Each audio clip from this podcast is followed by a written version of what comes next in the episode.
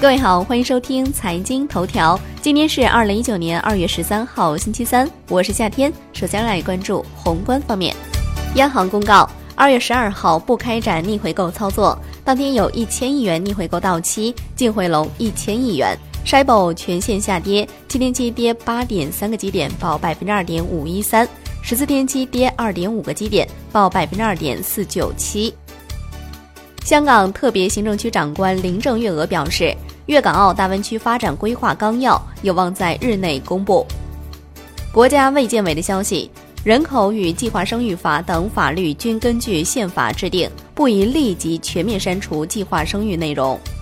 来关注国内股市，沪指收涨百分之零点六八，最终报收在两千六百七十一点八九点，连涨四日。深圳成指涨百分之一点一五，创业板指升百分之一点二三，两市再度放量。成交三千六百五十一亿元。香港恒生指数收盘涨百分之零点一，国企指数、红筹指数均涨百分之零点二五。全天大市成交九百五十九点八九亿港元。国资委表示，新设股份公司或有限责任公司变更为非上市股份有限公司。对于 A 股纳入因子扩大市场咨询结果，MSCI 官方回应。最终市场咨询结果将在三月一号前公布，现阶段不发表评论。金融方面，央行表示，自二月二十五号起，在全国范围分批取消企业银行账户许可，二零一九年底前实现完全取消。基金业协会备案信息显示，中国银河投资管理有限公司、浙江玉皇山南投资管理有限公司。珠海恒勤坚盛硕业投资管理有限公司等，在基金业协会的备案类型已经显示为私募资产配置类管理人，意味着私募证券投资基金管理人、私募股权创业投资基金管理人、其他私募投资基金管理人之外，第四类私募基金管理人已经面试。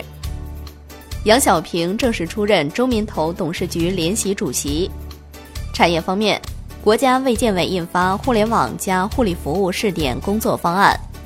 国家能源局的消息，我国已建成全球最大清洁煤电供应体系，煤电超低排放和节能改造总量目标任务提前两年完成。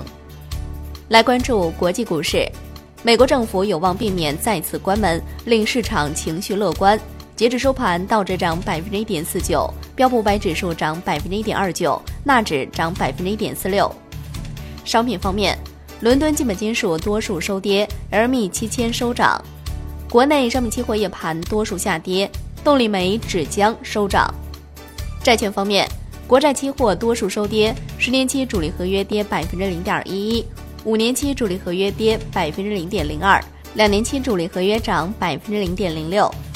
最后来关注外汇方面，人民币对美元中间价调变二百七十个基点，报六点七七六五。